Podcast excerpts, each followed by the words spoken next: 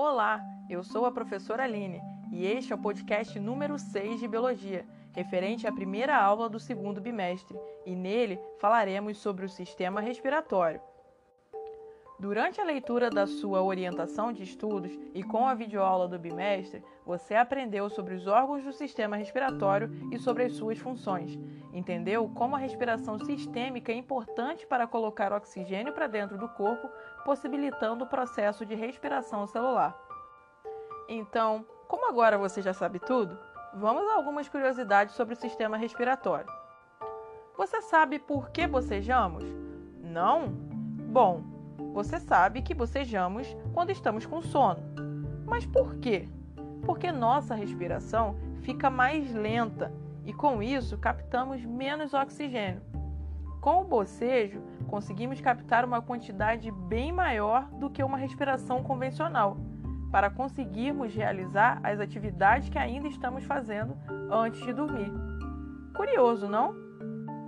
Aliás, você sabia que os bocejos são contagiosos?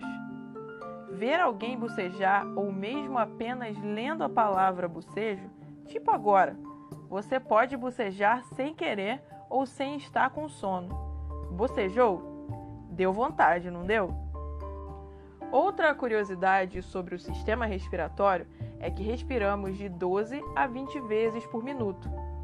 Frequência respiratória é o número de inspirações que você dá por minuto. A média de um adulto em repouso é de 12 a 20 respirações por minuto. Se um ser humano parado respira menos de 12 vezes ou mais de 25 vezes por minuto, isso pode ser um problema. Asma, ansiedade, pneumonia, insuficiência cardíaca e o uso de entorpecentes podem alterar a sua frequência respiratória. Pare agora e conte: quantas vezes você está inspirando em um minuto? Você sabia que a respiração consciente é importante para o controle da ansiedade? Sabia que os exercícios de meditação utilizam da respiração para ajudar seus praticantes a se acalmarem e a focarem? Mas como isso é possível? Como você aprendeu, as frequências cardíaca e respiratória normalmente seguem o mesmo ritmo. Isso acontece porque não adianta você captar uma grande quantidade de oxigênio respirando rapidamente se não distribuí-lo de maneira rápida pelo sangue. E quem dita o ritmo dessa distribuição é o coração. Por isso, você pode perceber, quando respira calmamente, seu coração também está batendo num ritmo calmo. E quando está numa atividade física, por exemplo, respirando rapidamente, seu coração também está acelerado. Dessa forma, quando você força a sua respiração a ficar mais lenta, seu coração também se acalma por tabela.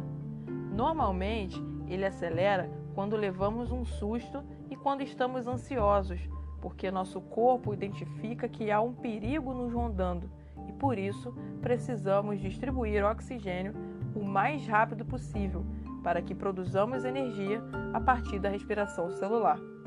Assunto da aula 2 da sua orientação de estudos. Isso é bom.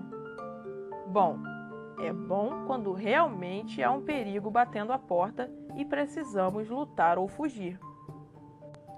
Certos estresses diários nos deixam tão alertas quanto, mesmo não representando um perigo de vida. Por isso, a maioria dos exercícios para controle imediato da ansiedade são baseados na respiração consciente.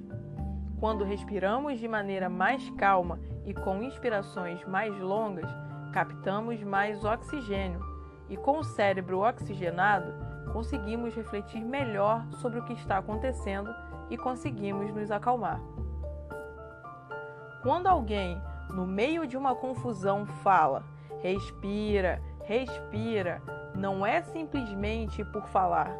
A respiração calma e lenta faz diferença no processo.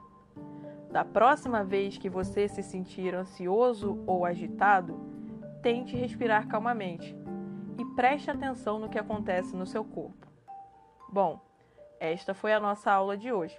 Espero ter te ajudado a entender um pouquinho melhor sobre os mecanismos do sistema respiratório. Até a próxima!